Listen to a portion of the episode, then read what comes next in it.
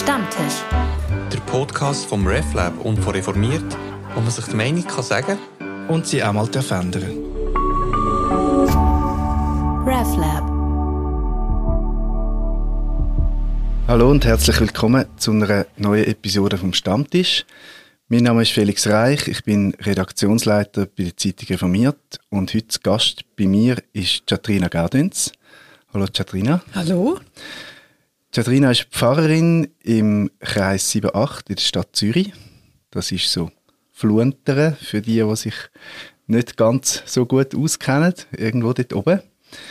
Ähm, du bist heute da, weil wir über den Weltgebetstag diskutieren, den Weltgebetstag, wo gefeiert wird am 1. März und zwar wie immer mit der Liturgie von Frauen aus einem bestimmten Land. Das Mal hat die Liturgie Palästinenserinnen vorbereitet, formuliert.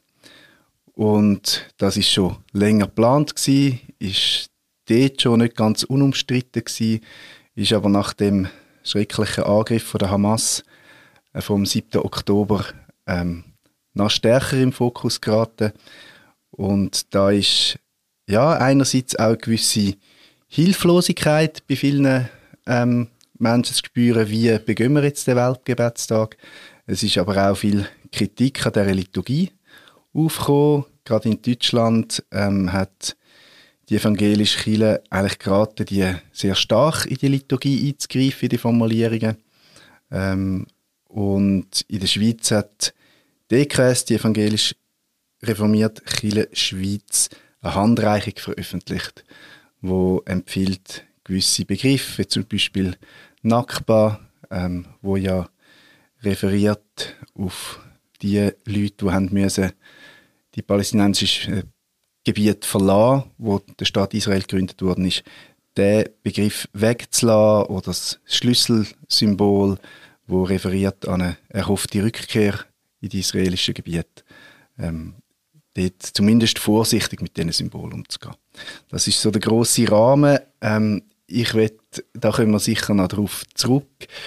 Ich will aber ein bisschen allgemeiner einsteigen. Und zwar hat es ja, Jadrina, um dich gewinnen für den Podcast, ein bisschen Überzeugungsarbeit gebraucht. Wir haben ähm, ein paar Mal telefoniert und du hast so gesagt, ja, wollte ich mich jetzt da schon wieder exponieren? Ähm, was ist, sind so deine Erfahrungen jetzt auch in den letzten Wochen, Monaten ähm, bei dem Thema Nahostkonflikt? Ähm, warum auch so ein eine gewisse, ja, ich weiß nicht, vorsichtig, vielleicht auch eine gewisse Ermüdung, sich da zu exponieren? Ja, es ist eher eine gewisse Vorsicht, weil ich es eben schwierig finde. Der Konflikt ist ja so komplex und so riesig. Also und ich habe Mühe da eigentlich von der warmen Stube aus ähm, da irgend und sehr schnell eine Stellungnahme abzugeben und das möchte ich wie nicht machen. Ich möchte wirklich die Situation probieren zu verstehen und beiden Seiten zuzulassen. Gleichzeitig finde ich es jetzt gerade im Hinblick auf eben den Weltgebetstag zum Thema Palästina total wichtig, dass wir uns als Kirchengemeinde Zürich, als Kirche vor Ort im Fluenteren die Frage stellen, was machen wir jetzt in dieser Situation? Es hat den 7. Oktober gegeben, es ist jetzt Krieg, was machen wir jetzt? Und deswegen bin ich dann doch gekommen, weil äh, für das, was wir da machen, müssen wir Verantwortung übernehmen. Das ist so, ja, meine Haltung dazu. Und wie geht es denn jetzt mit der Liturgie? Also, was wäre so deine Idee, wie müssen wir jetzt eben, also ich glaube, es wäre schon, es wäre sowieso nicht ganz einfach gewesen, einen Weltgebetstag ähm, mit, mit Liturgie aus Palästina zu feiern, weil das, glaube schon immer gerade in der Kirche sehr ein aufgeheizter Konflikt war. Ähm, und jetzt natürlich noch mehr. Ähm, ja, also hast du das Gefühl, oh nein, jetzt nicht ausgerechnet Palästina oder vielleicht, man könnte ja sagen, ja, erst recht Palästina, weil wenn, wenn wir neu das Gebet nötig haben und, und der Weltgebetstag dann doch eigentlich in dem tatsächlich unglaublich ähm, vertragten, schrecklichen Konflikt?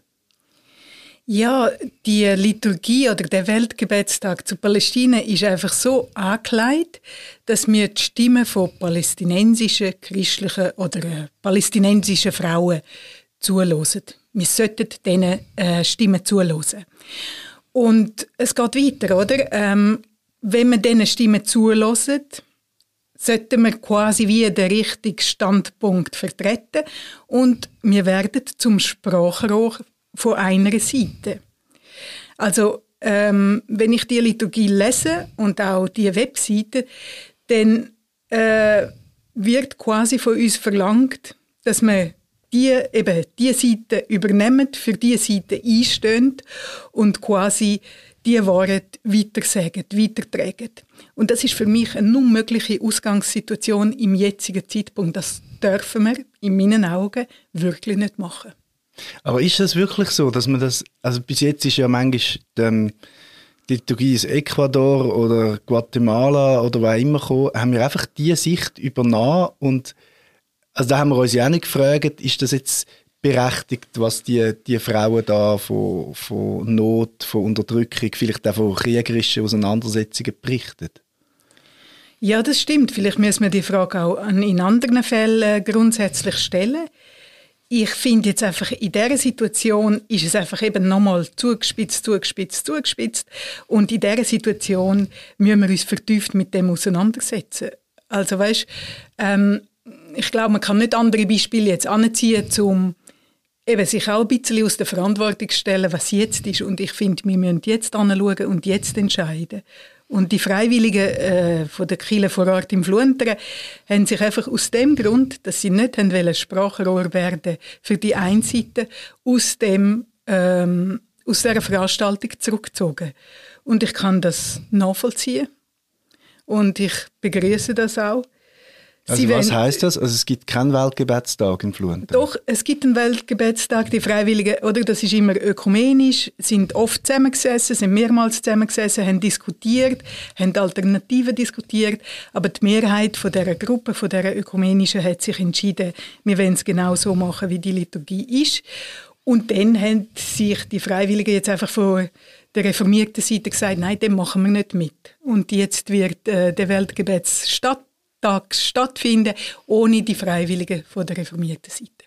Mhm. Und zwar so, also was wäre denn für dich der richtige Weg? Also ist die Liturgie so, dass man sie gar nicht kann bringen oder kann man sie irgendwie kontextualisieren? Also was wäre denn ein Weg im Umgang? Also dem, das Weltgebetstagskomitee von der Schweiz hat sich ja auch ja, eigentlich distanziert von der Handreichung von der EKS ähm, und gesagt, dass das geht es nicht, dass wir da eingreifen. Das ist ja auch das erste Mal ähm, in der Geschichte vom Weltgebetstag, wo eine lange Geschichte ist, ähm, dass es Kirchen gibt, die quasi eingreifen in die Liturgie. Das ist bis jetzt diskussionslos gewesen, dass die aus einem Land kommt, dass man die vorträgt. Ähm, aber eben so, wie das DKD jetzt in Deutschland gemacht hat, wirklich sehr stark einzugreifen. Das ist das erste Mal. Lang hat man auch nicht gewusst, ob von dem Zentralkomitee in New York irgendetwas kommt, ist nichts gekommen. Ähm, und jetzt ist die Handreichung von der EKS da, wo das Komitee sagt, ja, nein, für uns ist die nicht verbindlich. Ähm, das könnten einzelne Kirchengemeinden wieder entscheiden. Ähm, ja, wie, wie müsste denn so ein, für dich so ein Umgang sein? Also müssen wir den wirklich einfach absagen, oder? Ja, eben, es gibt verschiedene Alternativen, finde ich, äh, Ideen. Und, und jetzt eben vor Ort bei uns haben sie das auch verschiedene Sachen eben diskutiert. Also wäre zum Beispiel ähm, eine Friedensliturgie tatsächlich eine neue, wo man selber schreibt, die Leute vor Ort, für alle Menschen in Nahost, äh, wo man quasi entwickelt, eben die Freiwilligen, die Gemeinsmitglieder vor Ort und die dann halten. Das passiert jetzt im Killerkreis 2, wird das so gemacht. Ähm, das finde ich tatsächlich äh, eine Alternative und mit eigenen Worten die Liturgie zu formulieren. Ähm, bei uns ist jetzt das äh, nicht möglich gewesen, weil ähnlich argumentiert worden ist, wie du das jetzt erzählt hast ähm, und weil gesagt worden ist, doch wir wollen jetzt einfach die Stimme der palästinensischen Christinnen im Fokus nehmen und die ähm, denen da jetzt und heute Raum. Und das ist die Mehrheit und darum wird das jetzt durchgeführt, eben einfach ohne Beteiligung von der reformierten Freiwilligen. Mhm. Kannst du das vielleicht noch ein bisschen genau präzisieren, wieso das dir das für dich nicht geht? Also du hast ja zuerst gesagt, wir müssen allen Seiten zuhören. Und jetzt könnte man ja auch den Weltgebetstag sagen, ja, es gibt Christinnen in Palästina, ähm, wo sicher unter der Situation, wo ja seit Jahrzehnten ist, wie sie ist, sicher leiden, auch unter einem gewissen, gewissen Druck durch Israel, aber natürlich auch unter einem, also es ist ja sicher nicht so, dass die Hamas, die islamistische Macho-Organisation, jetzt irgendwie die Interessen von christlichen Frauen vertritt. Also die leiden ja wie doppelt, oder? Ähm, jetzt könnte man ja sagen, man lässt denen zu in christlicher Solidarität und diskutiert nachher vielleicht die unterschiedlichen Seiten. Gut. Mit dem macht man sich ja nicht zur Partei, indem man zulässt ähm, wenn man es diskutieren würde nachher oder wenn man es voran eben doch ein bisschen kontextualisieren würde oder voran noch eine Stimme hätte von der israelischen Seite, das sind alles so, so Ideen gewesen, die wir auch durchgedacht haben, dann fände ich es wieder okay. Aber das einfach übernehmen und es ist so, auch die Weltgebetstagsseite äh, vom Schweizer Komitee. Ähm, ah, du meinst die Webseite jetzt? Die Webseite mhm. ähm, und gewisse Sachen, die dort drauf sind, zum Beispiel unter eben dem Stichwort ähm, kreativer Widerstand, ein Film, den ich wirklich höchst propagandistisch finde. Und ich finde, das geht nicht. Nach dem 7. Oktober auch schon voran, aber nach dem 7. Oktober erst recht, können wir das einfach nicht so durchziehen und ähm, einfach so durchführen und einfach sagen, jetzt hören wir einfach der palästinensischen Seite ähm, zu.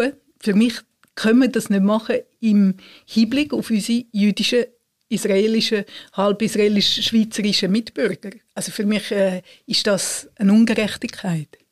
Kannst du das vielleicht noch, noch konkretisieren für die, die das, das Video nicht gesehen haben? Was sich, also das hätte dich wahrscheinlich schon vor dem 7. Oktober gestört, nehme ich an, oder? Das hat mich schon vor dem 7. Oktober gestört, stimmt. Und, und was ist es, wo dich, stört? Oder was wo, findest du, wo, nicht, wo eine Grenze überschritten ist? Also es gibt so wie zwei Sachen. Dort werden Frauen, ich brauche jetzt das Wort, das starke Wort vorgeführt, weil ich, äh, wenn man den Abspann anschaut, muss man sich auch fragen, wer hat den Film gedreht? Ist das, äh, ich vermute schwer, das sind äh, Männer, die den Film gedreht haben ähm, und den Frauen zum Teil auch Botschaften quasi äh, vorgesetzt haben. Und in dem Film wird eben zum Beispiel einfach durchgehend von den Besatzer geredet. Es wird nicht äh, differenziert kein bisschen, was für unterschiedliche Positionen es auch in Israel gibt, betreffend Frieden, betreffend Situation im Gaza. Es gibt ja so viele unterschiedliche Positionen. Und da wird wirklich durchgehend von Besatzer äh, geredet, da wird durchgehend geredet, äh, sie wollen unsere, unser unsere Geschichte verfälschen etc. etc. Und es ist unterlegt mit einer Musik von Freiheit. Also ich finde es ähm, eben subtil, propagandistisch, ähm, wirklich einfach schlichtweg gefährlich. Mhm. Auf verschiedenen Ebenen. Und dann noch die Frauen, wo man das Gefühl hat, hey, wenn ich diese Frau da hätte und, und weißt, eins zu eins, wenn ich sie würde hören und Fragen können stellen, dann klar, dem würde ich zuhören. Aber so wie das einbettet ist, es kommt einfach nicht authentisch über. Also ich glaube dem Film nicht. Mhm. Also haben wir da vielleicht so ein eine Differenz im, im Diskurs, auch, wo ich so ein bisschen merke, ähm, wenn man also wenn ich der, der israelischen Seite, ja, das ist jetzt blöd, aber sagen wir, ähm, auf Israel schaue, dann gehört jetzt starke Vielstimmigkeit. Es hat auch ähm, eben durchaus starke Proteste gegen die Regierung, die wir haben. Ähm, auch wenn ich mit äh, ja, jüdische Stimmen höre, dann ist ja da sehr eine, eine grosse Differenzierung auch. Ähm, auch eine Kritik an der Regierung, die jetzt an der Macht ist, auch an gewissen, ja, jetzt, wie, die, wie der Krieg geführt wird. Also da spüre ich eine Vielstimmigkeit, aber tatsächlich, wenn ich die Liturgie anschaue, spüre ich das nicht. Eben, nur zum Beispiel ähm, auch, ich weiß nicht, eben, das ist, sitze ich jetzt auch in der warmen Stube, muss ich schon sagen. Also ich weiß ja nicht, wie gefährlich dass das ist für palästinensische Frauen, sich von der Hamas zu, distanzieren. Ähm, nur das vermisse ich eben dann in so, in so Statements, in so einer, ja, selbst in so einer Liturgie, dass man quasi beide, ich glaube schon, es gibt eine Form von, von, von, von Unterdrückung und Perspektivlosigkeit, ähm, wo quasi von außen herkommt, das glaube ich schon. Es ist so, dass ich ähm, ja, sehr bedauere, dass, dass in dem Friedensprozess, wo man nicht mehr Friedensprozess kann, kann nennen, eine Perspektive fehlt. Also das ist, das ist sicher eine Unterdrückungserfahrung, ich glaube, das darf man so sagen. Ähm, aber quasi die innere Unterdrückung, die wird gar nicht thematisiert. Und das ist so etwas, was mich ja, stört und auch ratlos macht. Genau. Oder vielleicht eben wird sie thematisiert, sie kommt nicht bis zu uns an, oder es ist so gefährlich, dass sie gar nicht kann thematisiert werden. Das eben ist, genau. Und, da, ja. und das wäre ja das, was du sagst, wo man dann, wenn man Leute von dort da hat, vielleicht sogar könnte ansprechen ähm, Und ja, wo man, wo man tatsächlich jetzt da aus dem geheizten Podcast-Studio ein bisschen muss vorsichtig sein das, das von diesen Frauen zu verlangen, oder? Das stimmt. Aber eben, wo man auch vorsichtig muss sein, finde ich tatsächlich eben mit der Vereinfachung. Also ich bin jetzt eben von Flunteren hierher gelaufen und auf der Säule von der von der Uni ist jetzt drauf gesprayt äh, Free Palestine, Free Gaza. Ich meine mit der Vereinfachung von Opfer und Täter, äh, von Ohnmächtigen und Mächtigen, ähm, dort müssen wir eben auch sehr sehr vorsichtig sein. Und gerade als christliche Kirchen mit unserem Anti-Judaismus quasi von Beginn an. Äh, ich meine, ich finde einfach, da haben wir jetzt eine Aufgabe, tatsächlich anzuschauen, was ist unser Teil in dem Ganzen. Jetzt nicht eben Gaza-Israel, mhm. sondern Anti-Judaismus im Christentum. Mhm. Und da wartet ziemlich viel Arbeit auf uns. Also da müssen wir wirklich mit falschen Stereotypen aufräumen und da müssen wir wirklich Verantwortung übernehmen. Und das vermisse ich zum Teil auch jetzt in der Diskussion zum Weltgebetstag, dass wir unseren Teil eben nicht anschauen. Also relativ schnell dann äh, in die Verurteilung gehen von der Situation dort und eben in Schema gut böse. Aber unser Teil, was, was eben, wie halten wir, also ja, wie verhalten wir uns jetzt da? Ähm, eben, das, das wird gar nicht diskutiert. Also das fehlt mir. Und da sind wir ja sehr gut gewesen, äh, drin, ähm, gerade wo, wo der Angriff war und, und Antisemitismus auch auf ganz schreckliche Weise wieder ähm, präsent war, auch bei uns. Da sind wir ja sehr schnell gewesen, um vom muslimischen Antisemitismus zu reden, oder? Also, ähm, das habe ich auch interessant gefunden, dass äh, von christlichem Antisemitismus redet gar niemand. Also weil es quasi unser ist oder unser Haus gemacht, dann ist es einfach Antisemitismus. Aber die Konnotierung mit, mit der Religion, ähm, die ist nur bei den Muslimen passiert. Ähm, Wenn es jemand aus der Türkei war, ist es gar klar gewesen, das ist muslimischer Antisemitismus. Obwohl die Türkei ja weitgehend sehr säkular unterwegs ist und dort nicht jeder gläubige Muslim ist. Ähm, also man redet nicht irgendwie von arabischem Antisemitismus, sondern klar von muslimischem Antisemitismus. Und man redet von europäischem Antisemitismus, aber sicher nicht von christlichem. Das ist ja so eine, so eine, ja, so eine Schieflage, die mir, mir sehr aufgefallen ist. Mhm. Das habe ich noch gar nicht so gemerkt, aber das stimmt, ja. Eben, ähm, wirklich das anschauen in der christlichen Tradition, wo kommen antijüdische, antisemitische äh, ja, eben Stereotypen vor. Und ich habe jetzt gerade so eine Online-Vorlesung besucht letzte Woche. Dort ist es um das berühmte Auge um Auge, Zahn um Zahn und dann quasi Matthäus in der Bergpredigt oder die Gegensetzung gegen, gegenüber ähm, eben ich aber sage euch. Da, da, da, Genau, also so quasi das Stereotyp von die archaische jüdische Welt und die äh, barmherzige wo das Neue Testament das auflöst. Quasi. Genau. Und wenn man das eben genau anschaut, dann stimmt die Gegensetzung überhaupt nicht. Also auch das Auge und Auge, Zahn um Zahn, muss man anders lesen. Das führt jetzt, würde zu weit führen, da im Detail zu gehen, aber es ist eine sehr spannende Vorlesung von einem Professor, der im Moment in, in äh, Luzern ähm, forscht und lehrt. Ähm, und eben, ich glaube, das wäre so der Punkt, wo mir ein Anliegen wäre, diese Themen wirklich anschauen und aufschaffen. Und du hast das Gefühl, dass das spielt rein, also dass wir so die, dass wir das so quasi projizieren, ja, die, die sind halt noch in dem Vergeltungsmodus rein. Ich habe das Gefühl, ja, zum Teil, wenn ich das Argument höre, jetzt auch eben im Weltgebetstag für die Palästina-Liturgie einfach eins zu eins übernehmen, dass da tatsächlich solche ähm, Gedanken und solche Stereotype reinspielen.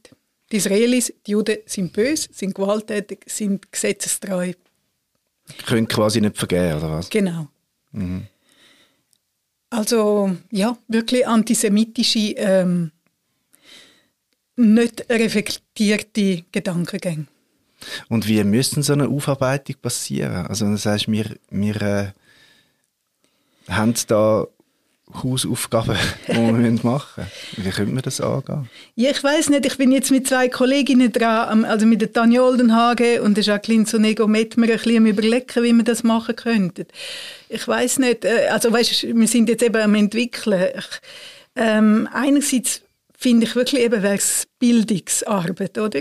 Also von der Katechetik bis wo auch immer, wo kann man eben so Sachen aufgreifen. Und in den Predigten und eben bei der, bei der Bibelauslesung eben von der, von der ja, von der Bergpredigt. Wo, wo können, wir, können wir das jetzt auch mal in einer Predigt eben bringen, das Thema?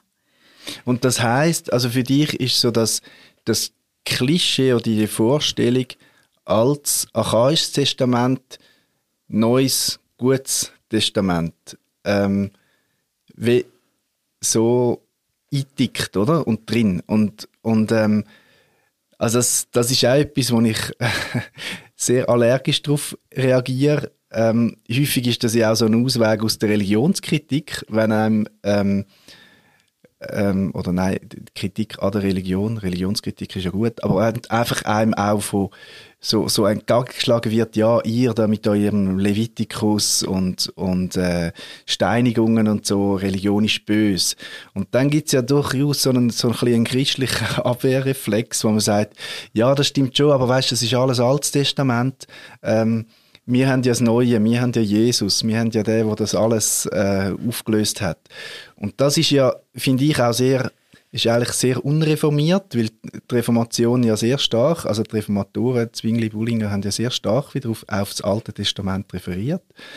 Und ich merke, es ist auch, also es wird ja auch im Neuen Testament nicht gerecht, weil ganz viel ist ja eigentlich eine Illustration vom, vom, äh, vom Alten Testament. Also der barmherzige Samariter wird durch das ausgelöst, was ist eigentlich die Essenz aus dem Alten Testament. Und das ist eben Liebe deinen Nächsten wie dich selbst und, und, und Gott von ganzem Herzen. Aber das ist ja, das ist ja Jesus, die Antwort von Jesus ist eigentlich, schau, das steht im Gesetz, also im Alten Testament. Also die Differenz, ja, gibt es doch streng genommen eigentlich in dem Sinn sicher nicht.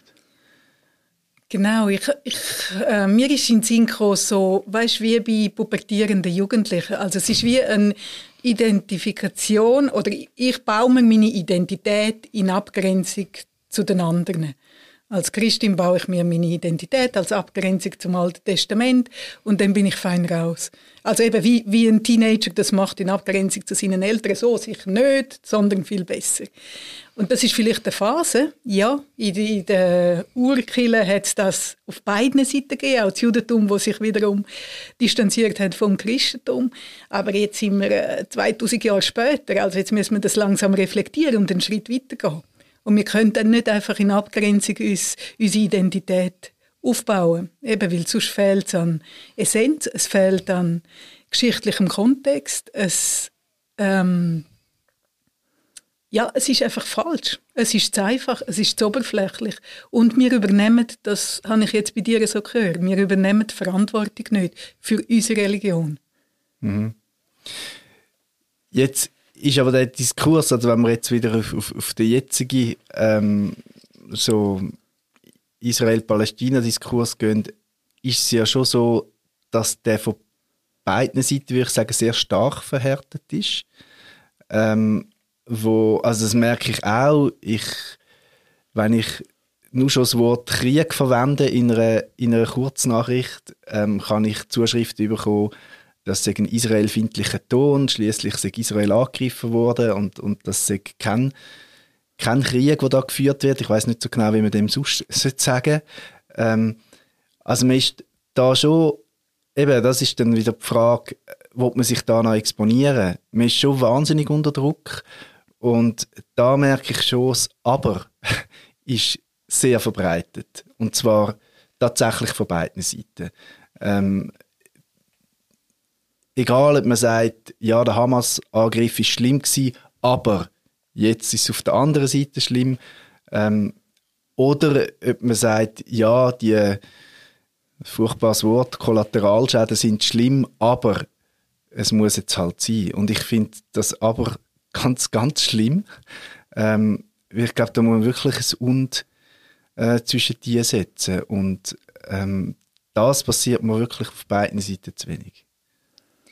Ja, ich glaube einfach, das Und eben, oder das, wie soll ich sagen, das Aushalten von dieser Situation, so grausam wie sie ist, auf beiden Seiten, und das eben quasi wie auch ein bisschen stehen lassen, ohne sich eben auf eine Seite sofort zu positionieren oder ohne sich quasi sofort zu rechtfertigen, sondern einfach für einen Moment aushalten, was ist. Das ist dermaßen extrem schmerzhaft. Es ist wirklich schmerzhaft, wenn man von beiden Seiten hört, was abgeht. Ähm, dass, eben, dass man schnell irgendwie zack Positionen greift, weil man das wie fast nicht kann aushalten. Aber wäre das nicht gerade die Haltung vom Gebet, das eigentlich auszuhalten? Ja, das fände ich schön, wenn wir zum Beispiel können gemeinsam beten ähm, hilf mir oder hilf uns Gott, dass wir diese Situation jetzt aushalten. Und dann zum Beispiel in die Stille gehen und wirklich einfach probieren, das auszuhalten. Das fände ich ganz stark. Ja. Also was mich noch beeindruckt hat, ähm, der Jochi Weil, der ja jetzt über 80 ist und sich ähm, schon sehr lang engagiert in der Friedensarbeit, auch in der, in der medizinischen Nothilfe in Israel und Palästina. Ähm, das ist ein ganz kompliziertes Wort, aber er redet von der Ambiguitätstoleranz. Also einfach das Aushalten von zwei Perspektiven, wo beide wahr sind, weil sie Erfahrungen sind. Also einerseits die Betreuungssituation, wo Israel erlebt, auf ganz aus unterschiedlichen Fronten, ähm, aber auch die, die, ja, die Erfahrung von keinen Platz haben in der, von den Palästinenserinnen und Palästinensern.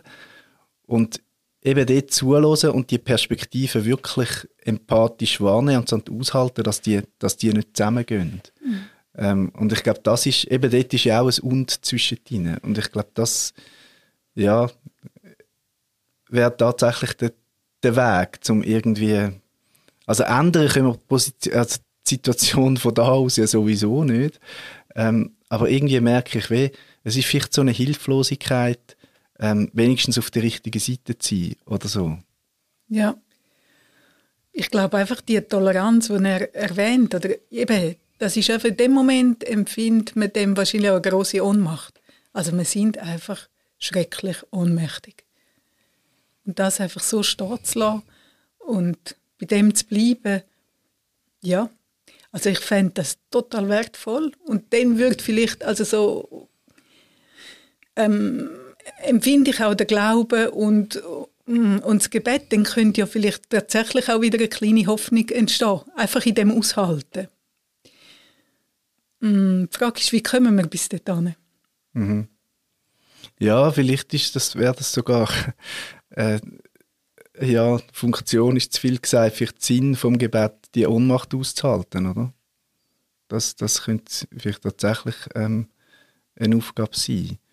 Ähm, zum nochmal auf die Liturgie zurückzukommen, ja, also dann würdest du sagen, wie die Liturgie, die stört das. Also der, der Punkt, wo man jetzt siehst, den erreichen wir nicht mit dieser Liturgie. Genau. Für mich tut diese Liturgie eben wirklich darauf angelegt, dass wir Sprachrohr werden von einer Seite und der Standpunkt vertreten und quasi die Wahrheit übernehmen und weitergehen. Und für mich erreicht das genau den Punkt von der Ohnmacht von beiden Seiten nicht. Mhm. Mhm. Ja, ich glaube, das müssen wir jetzt wirklich aushalten und auch die Stille in dem Podcast da am Schluss. Ähm, und ja, vielleicht wirklich ähm, den Mut haben, ähm, dem, ja, das, das halt auszuhalten und ich glaube, der Stimme zuzulassen, ähm, aber nicht vorschnell selber einzustimmen. Oder? Das wäre es vielleicht. Mhm. Ja. Also, danke vielmals für deinen Besuch ähm, und ähm, ja, bin gespannt, wenn ihr das auch theologisch aufarbeitet. Das ist sicher eine wichtige Arbeit, auf jeden Fall. Und ähm, ja. Ich danke dir vielmals. Ciao miteinander, bis zum nächsten Stammtisch.